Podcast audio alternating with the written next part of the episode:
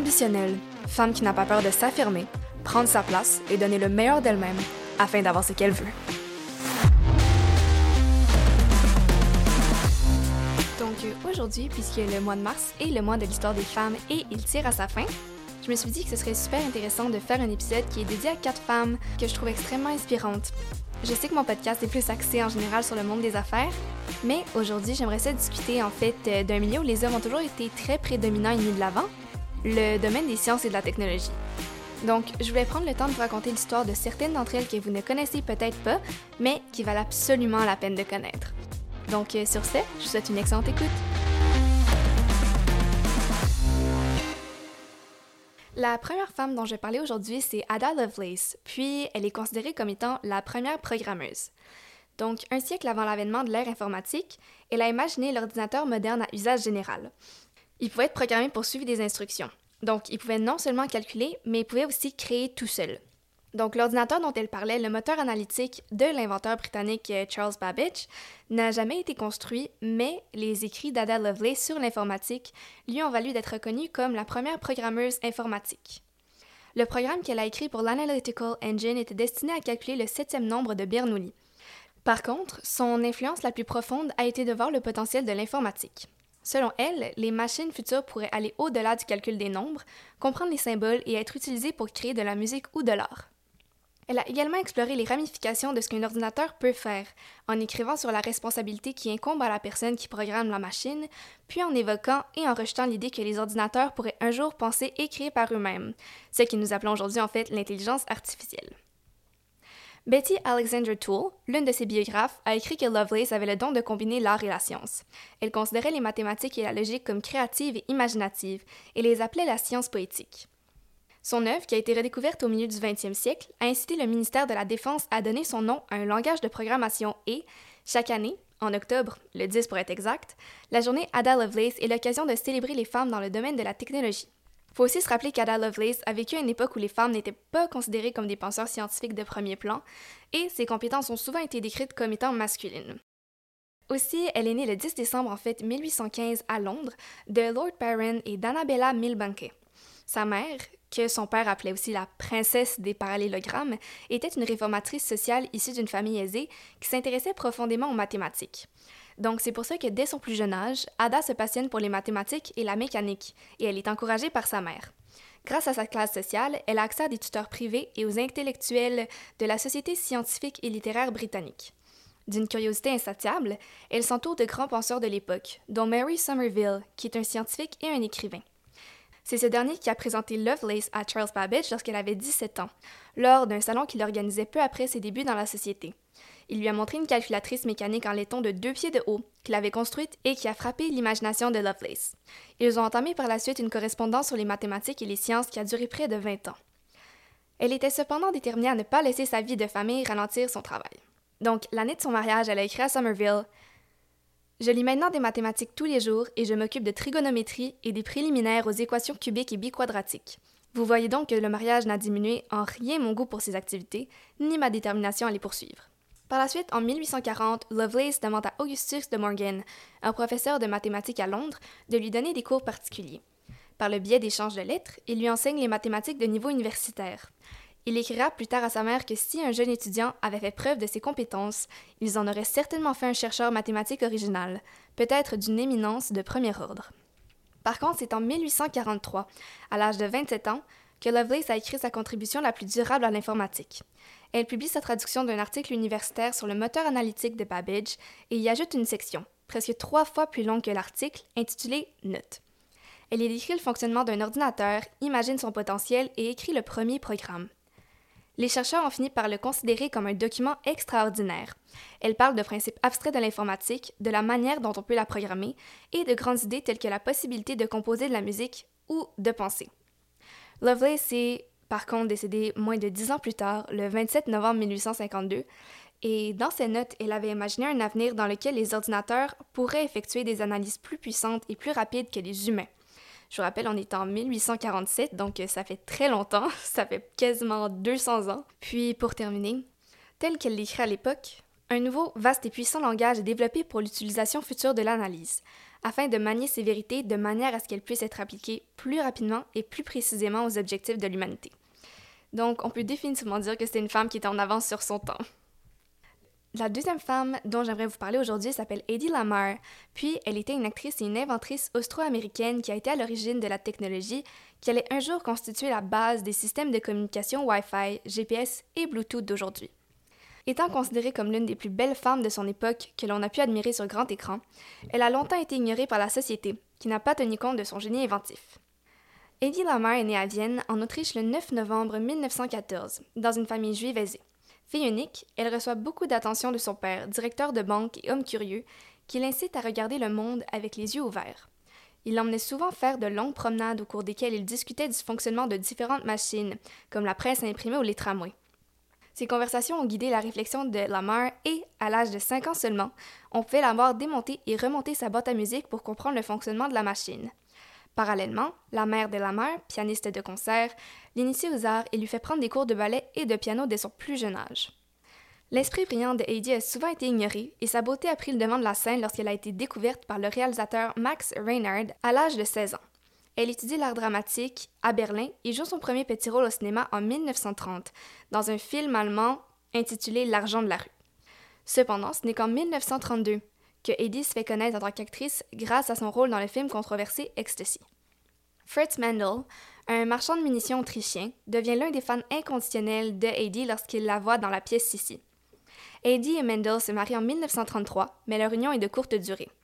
Elle a déclaré un jour J'ai su très vite que je ne pourrais jamais être actrice tant que je serai sa femme. Il était le monarque absolu dans son mariage. J'étais comme une poupée, j'étais comme une chose, un objet d'art qui devait être gardé et emprisonné. N'ayant pas d'esprit, pas de vie propre. Elle était incroyablement malheureuse car elle était obligée de jouer les hôtesses et de sourire à la demande parmi les amis et les partenaires commerciaux scandaleux de Mendel, dont certains étaient associés au parti nazi. En 1937, elle échappe à l'emprise de Mendel en s'enfuyant à Londres, mais elle emporte avec elle les connaissances acquises au cours de conversations à table sur les armes de guerre. À Londres, la chance de tourne lorsqu'elle a été présentée à Louis B. Mayer, des célèbres studios MGM.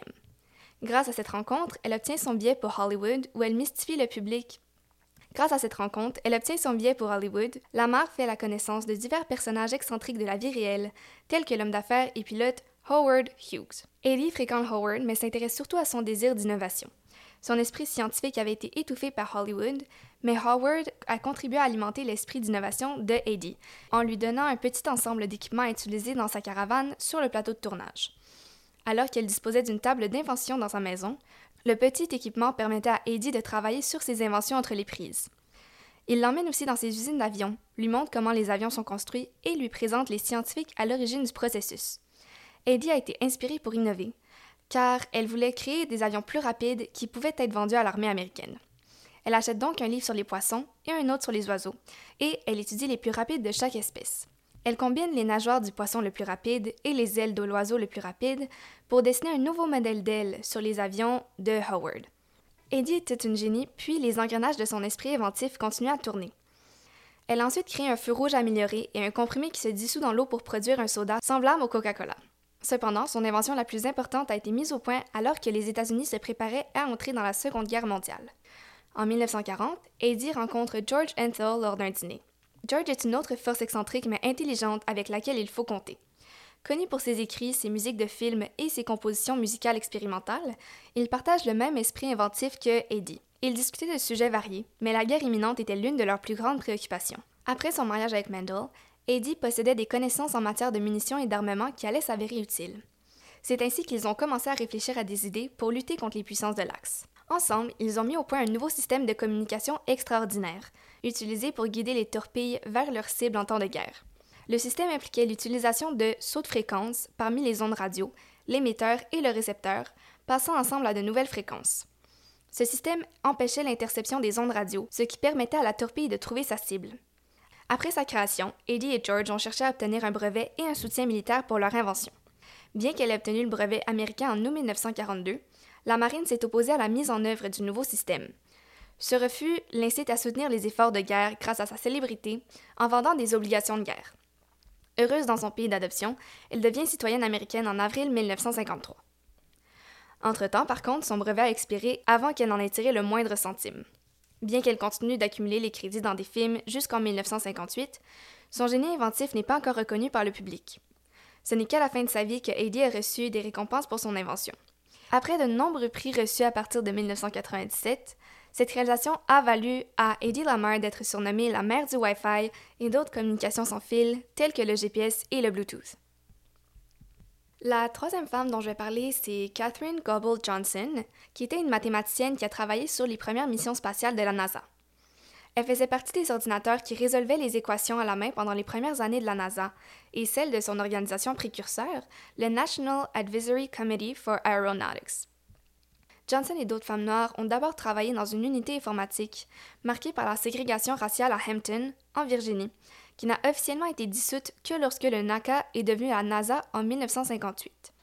À l'époque, des panneaux indiquaient même quelles toilettes les femmes pouvaient utiliser. Au début, elle se concentrait sur les avions et d'autres recherches. Mais son travail au centre de recherche Langley de la NASA s'est finalement orienté vers le projet Mercury, le premier programme spatial humain au pays. En 1961, Johnson a effectué une analyse de trajectoire pour la mission Freedom 7 d'Alan Shepard, la première à transporter un Américain dans l'espace. L'année suivante, elle vérifie manuellement les calculs d'un ordinateur naissant de la NASA, un IBM 7090 qui trace les orbites de John Glenn autour de la planète. Ça a pris un jour et demi à regarder les chiffres s'empiler pour calculer la trajectoire de la navette qui allait partir. Donc en fait, ce qui est fascinant, c'est qu'elle a calculé tous les chiffres par elle-même, sans calculatrice, afin de vérifier les calculs d'un ordinateur. Donc, je sais pas comment c'est possible, mais c'est absolument fascinant. Puis, je vous conseille vraiment le film Hidden Figures. Si jamais c'est vraiment une histoire qui vous intéresse, c'est un super bon film. Comme quand je l'ai écouté, moi, ça m'a donné envie de faire des maths après, pour dire. Donc, euh, je vous le conseille fortement. Puis pour terminer, en fait, Catherine considère que son travail sur le programme Apollo est sa plus grande contribution à l'exploration spatiale. Ses calculs ont permis à l'atterrisseur lunaire de rencontrer le module de service de commande en orbite. Elle a également travaillé sur le programme de la navette spatiale avant de prendre sa retraite en 1986. Elle et ses collègues de travail avaient été des héros relativement méconnus de la course à l'espace américaine.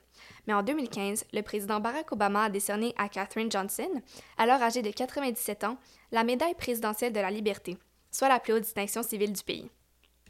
La quatrième et dernière femme dont j'aimerais parler aujourd'hui s'appelle Cecilia Payne Gaposchkin, puis elle était une femme qui a connu de nombreuses premières fois.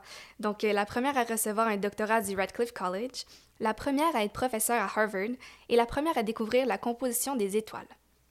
Elle est née le 10 mai 1900 dans la ville de Wendover, à 40 miles au nord-ouest de Londres. Très tôt, elle fait preuve d'une curiosité incessante. Avant même de savoir lire, elle pouvait lever les yeux et désigner la chaîne de Charles, également connue sous le nom de Grand Ours, et la ceinture d'Orion. Son esprit est agité et son imagination est débordante. Après un orage d'été, elle remarque que le sol du jardin anglais de la famille ondule comme la surface d'un bel étang. Courant dehors pour regarder de plus près, elle vit que la pluie avait remué le sol pour révéler une mer de limaces noires frétillantes. Elle a pleuré amèrement à l'idée que le monde pouvait créer quelque chose d'aussi répugnant. Bien qu'elle ait été renvoyée de son école à 17 ans, elle a été acceptée à l'exigeante St. Paul's School for Girls de Londres. Après une année d'études frénétiques, passant des équations newtoniennes du mouvement, thermodynamique et astronomie, elle est acceptée à Cambridge. Lorsqu'elle s'inscrit en 1919, elle étudie à Newnham, l'un des deux seuls collèges pour femmes. Elle se conforme consciencieusement à la tradition de l'époque. Les hommes étudient les mathématiques et les femmes la botanique. Mais tout change la nuit du 2 décembre lorsque Arthur Eddington, le directeur de l'Observatoire de Cambridge, donne une conférence dans le Trinity Hall racontant sa récente expédition solaire qui prouve alors la théorie de la relativité d'Einstein. Cecilia est l'une des quatre femmes de l'auditoire. Elle décide ce soir-là qu'elle en a fini avec la botanique. Elle se spécialise en physique, avec toute l'astronomie qu'elle peut apprendre en parallèle. Après avoir obtenu son diplôme, sans perspective d'emploi en astronomie en Angleterre, elle a obtenu une bourse à l'Observatoire du Harvard College, dans un autre Cambridge, celui des États-Unis.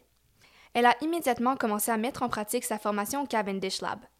En regardant vers le bas à travers une loupe de bijoutier, elle a pu faire ce que des siècles d'astronomes avaient essayé de faire en regardant vers le haut à travers des télescopes, déterminer de quoi sont faites les étoiles. C'est donc la naissance de l'astrophysique. Et c'est là que les problèmes ont commencé. Donc, elle a déterminé en fait que l'hydrogène était beaucoup plus répandu dans l'univers que ce que la communauté astronomique établie croyait, comme un million de fois plus. Personne ne pouvait croire qu'une étudiante diplômée pouvait faire une découverte aussi fondamentale. Le doyen des astronomes américains de l'époque était Henry Norris Russell, le directeur de l'observatoire de Princeton. Il a écrit à Cecilia que ses conclusions étaient clairement impossibles. En conséquence, dans son livre Atmosphère stellaire, elle conclut que ces résultats étaient presque certainement irréels. Des années plus tard, par contre, Russell a reconnu qu'elle avait raison, mais il l'a enterrée vers la fin de son article, naturellement. Malgré tout, elle a persévéré. Elle a été la première femme à recevoir un doctorat du Radcliffe College, la première femme à recevoir le prix Lifetime of Eminence de l'American Astronomical Society et, après que Lowell se soit finalement retirée, la première professeure à Harvard. The New York Times a écrit, le 21 juin 1956, L'Université d'Harvard a annoncé aujourd'hui la nomination de Mme Cecilia Payne Kapushkin au poste de professeur d'astronomie. Elle est la première femme à accéder au poste de professeur titulaire à Harvard par le biais d'une promotion régulière de la faculté.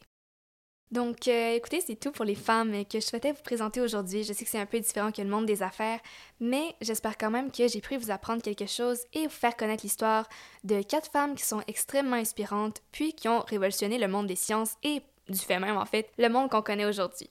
Je sais qu'il y a aussi un nombre incroyable de femmes qui ont fait des découvertes extraordinaires et on pourrait en parler pendant des heures, mais ce sont vraiment les quatre que j'ai dans mes modèles d'inspiration, même si j'irai probablement jamais en sciences de ma vie. C'est un domaine sur lequel j'adore apprendre. Sur ce, j'espère que vous avez apprécié, puis on se voit au prochain épisode.